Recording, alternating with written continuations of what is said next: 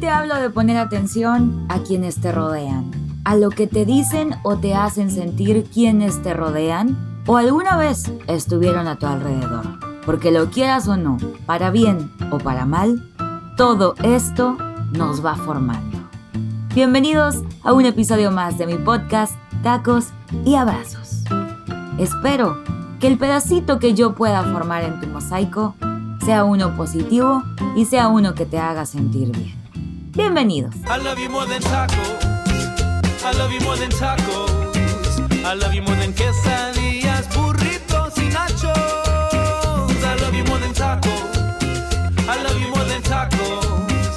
Este amor profundo sí es verdad.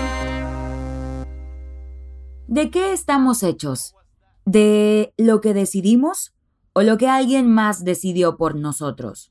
¿De lo que nos pasó o lo que hicimos con lo que nos pasó, de lo que nos enseñaron o aprendimos a la mala, dándonos de topes con las paredes.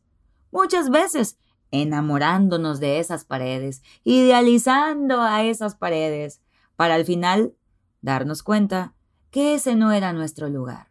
Sí, me dolió, pero aprendí. Somos como un rompecabezas que viene sin la imagen en la caja de cómo debemos ser armados, cómo debemos terminar esta imagen. Tenemos piezas de aquí y ayer, de hoy y un futuro, piezas perdidas que construimos con lo que nos quedó, con lo que nos dejaron, piezas que nos aferramos a meter pero no eran de aquí. Somos un mosaico que vamos formando con los años, de todo lo que se nos dijo, lo que no se nos dijo, lo que sentimos, lo que nos negaron, lo que nos dolió aquello que nos animó o nos hizo sentir que éramos los más afortunados del mundo, o tal vez de aquello que nos rompió el corazón. Hoy te quiero compartir mi mosaico. Saludo a todas las personas por igual, porque mi papá decía que debía saludar a todos sin importar su estatus social, y nunca olvido las sonrisas de los guardias de mi universidad al darles los buenos días cada que llegaba. Ahora soy amiguísima de todos los guardias del mundo, bueno, los que me topo, y procuro llevarles siempre algo que comer, un chocolatito, un refresco, cada que puedo. Mi papá es fan de The Beatles y crecí escuchando su música mientras a mi mamá le encantaba la música norteña, porque su papá, mi abuelito, pues escuchó siempre los relámpagos del norte. A veces no sé si fumar mota o fumarme la rama del mezquite. no se crean, eso no. Mi abuelita María Luisa solía rascarme la espalda con sus largas uñas, siempre con un perfecto esmalte rojo. Por eso, siempre que puedo, quiero reconfortar a las personas que quiero rascándoles la espalda. Digo siempre que puedo porque pues, no ando rascando a los desconocidos, ¿no? Mi hermano Gerardo fue charro y le encantaba la música norteña o los corridos con caballos. Por eso empecé a usar botas y me aprendí todas las canciones que pude y que hoy sigo disfrutando mucho. Mi hermano Carlos era la sensación de la prepa. Yo estaba en secundaria y lo veía llegar por las tardes porque yo estudiaba en las mañanas. Y siempre tenía una sonrisa para todos. Era amigo de todos y le encantaba ayudar. Cada mañana que me llevaba a la secundaria, yo escuchaba sus consejos con atención, su forma de ser la vida, de ver la vida. Yo quería ser así de fascinante y me aprendí cada canción de rock que pude, que eran las que él escuchaba, y de grupos que no nos dejaban escuchar en mi casa como Molotov. Mi papá le escondió el cassette, pero como quiera no los aprendimos. Le pongo fecha a todo lo que escribo porque mi mamá Solía dejar recados en papelitos cada que se salía de la casa, y ella lo hacía, porque decía que cuando volvieras a encontrar ese papel, se sentía bonito recordar en qué fecha había sucedido. Me encantan las palomitas porque mi abuelito Arnulfo, aún y cuando ya había perdido la vista, se sentaba en su patio todas las tardes, y si me sentía llegar, me pedía unos chetos puff. Y me da nostalgia que las descontinuaron. Pero aún Recuerdo esa sensación y a través de las palomitas siento que estoy disfrutándolas con él. A veces muerdo un chocolate de manem y luego una palomita porque tenía un amigo que siempre mezclaba lo dulce con lo salado. Sirvo la cerveza perfectamente sin espuma, porque así le gusta a mi papá, y me hacía muy feliz que me dejara servirle en su tarro congelado la cerveza solo para que viera que me quedaba perfecta. Le pregunto su nombre a todas las personas que me brindan algún servicio, meseros, cajeros, guardias de seguridad, porque un día un cajero en un Burger King sonrió y me dijo, se siente bonito que te hablen por tu nombre. Gracias, porque casi nadie lo hace. Empecé a hacer comedia porque me gustaba mucho el trabajo de un comediante llamado Arturo Manso, y un día me dijo que me aventara, porque era muy graciosa.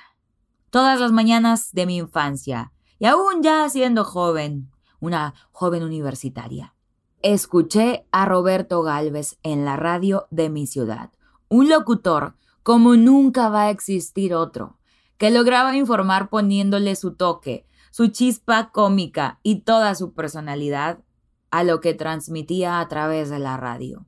Mi mamá escuchó radio hablada siempre, creo que por eso me enamoré del medio. Me gusta preguntarle a la gente, ¿cómo estás? ¿De verdad cómo estás? ¿Por qué he sentido esa sensación de ahogarte en tus emociones estando rodeada de gente? Gente que sabes que te quiere, pero no me atrevo a desahogarme y digo que estoy bien cuando a veces no lo estoy. Y se siente bonito que se interesen en realmente cómo te sientes. Después de una fiesta me gusta prepararle quesadillas a las personas que sé que tienen que manejar de regreso a casa, porque siento que es reconfortante y los envía más tranquilos. Pero me molesta mucho y hago todo lo posible por no permitir que alguien muy ebrio maneje, porque he visto muchas historias en los hospitales de personas inocentes que fueron afectadas en accidentes automovilísticos a causa del alcohol sin haber tomado ni una sola gota. Me gusta apuntar mi nombre y una carita feliz en las libretas de las personas con alguna frase, sin que se dé cuenta la persona, porque sé que cuando la encuentren de sorpresa los hará sonreír. Alguna vez me pasó y se siente bonito. Cuando alguien me pide un limón siempre lo parto y le quito las semillas, porque mi mamá siempre se lo daba así a mi papá, y me parece una forma muy tierna de decir te quiero y quiero verte feliz. Quiero verte sonreír. Cenar a gusto. Nunca juzgo la vestimenta de las personas porque mi mejor amiga siente feo si no usa calcetines grandes y súper gruesos. Dice, no me hallo. Y entiendo que lo que para ti no es visiblemente agradable según tú, para otra persona es bonito y le hace caminar cómoda y contenta. A veces escucho canciones favoritas que otras personas me presentaron porque es mi forma de recordarlas y mandarles bonitas vibras aunque no les hable. Cuento uno, dos, tres cuando el semáforo cambia verde, antes de acelerar, porque la persona que me enseñó a manejar me dijo que esos segundos salvan vidas.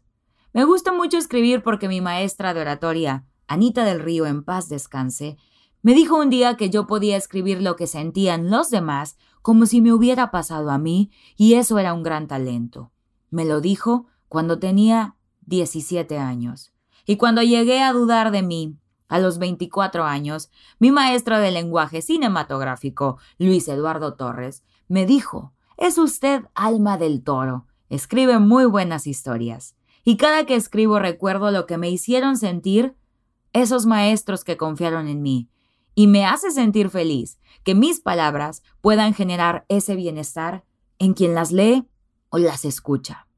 Soy muy alburera porque mi tía Ana y mi tía Coco tienen un talento supernatural para el albur, que ni te dabas cuenta, y se me fue pegando el albur. Yo no permito que alguien me haga dudar de lo que soy capaz, porque muchos años lo permití en mi trabajo y se siente muy feo. Por eso, Siempre le recalco a la gente sus virtudes y les digo cuando algo que hacen me encanta. Todo el mundo debería conocer esto de ti. Cuando alguien que está empezando me pide un consejo, les ayudo, porque sé lo que se siente estar empezando y que nadie quiera compartir contigo lo que ya sabe. Apago las luces de afuera de los departamentos de mi edificio cuando es de día, porque pienso que a lo mejor lo olvidaron y les va a salir mucha luz porque soy foránea. Lo siento, vecinos que estén escuchando esto. Igual si se hace de noche se las puedo prender. A veces Dejo notas para nadie en especial en los cafés o lugares donde comí, porque un día una persona se acercó a decirme, esa sonrisa que tienes en tu cara, ponla en tu corazón, todo va a estar bien. Y me salvó de un pésimo día. Ahora pienso lo bien que se siente encontrar una señal cuando te sientes perdido. Cuando era mesera un señor se acercó de la nada. Era diciembre y me dijo, cuando encuentres lo que viniste a buscar aquí, estarás más tranquila. No es casualidad que estés hoy aquí. Y luego me dijo que el final del año era el final de un ciclo. Y ya, lo que había hecho o no, lo dejara atrás, porque venían nuevas oportunidades. Desde entonces le digo esto a todos. Siempre que se acaba un año, un mes, una semana, ya pasó, concéntrate en lo que viene. Esa noche ese señor me dio la fuerza que necesitaba porque tenía tres meses en Monterrey, no encontraba trabajo en radio y se me estaban acabando los ahorros. Claro que fue la señal que estaba buscando.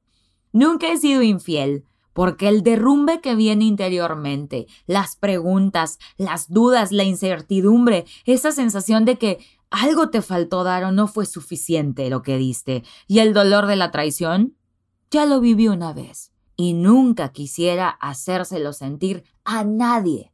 Así que prefiero lastimar con la verdad que matar con la mentira. Apunto siempre que alguien me dice una frase, un pensamiento, una idea que me gusta para no olvidarlos y quedarme siempre con ese pedacito que me compartieron para ponerlo en mi mosaico. Todos tenemos un hábito que nos dejó la persona que amábamos, que amamos algún día, que por cosas del destino ya no estamos juntos, pero que siempre que lo hacemos lo recordamos con nostalgia y alegría a la vez, aunque en realidad extrañes cómo te sentías en ese momento. Este podcast existe porque Raúl Muñoz de En Media confió en mí y cuando inició la pandemia me dijo, empieza con lo que tienes y después vemos. Y aquí empecé, sentada, en mi cuarto, a un lado de mi cama. Y de hecho me sigue insistiendo cada semana que no deje de grabar. Todos somos un mosaico que se ha formado con lo que hemos aprendido de todas las personas que conocemos o que han pasado por nuestra vida.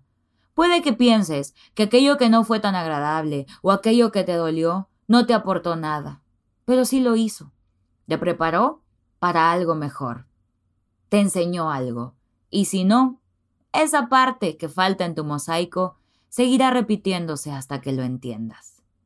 Ahora, piensa tú, ¿qué hay en tu mosaico? Soy Alma Blanco y te invito a acompañarme en esta segunda temporada de Tacos y Abrazos. Comparte con alguien que creas necesita escuchar esto, para que se puedan echar el chisme positivo y compartirse su mosaico. O ponerse a pensar, ¿qué hay en mi mosaico? ¿Qué quiero? Hago contenido positivo y antojable en Instagram, arroba alma blanco, TikTok, arroba almatacos-bajo, Facebook y YouTube, el alma de los tacos. Te mando un abrazo y espero, a partir de hoy, tener un rinconcito especial en tu mosaico. Los amo. Adiós.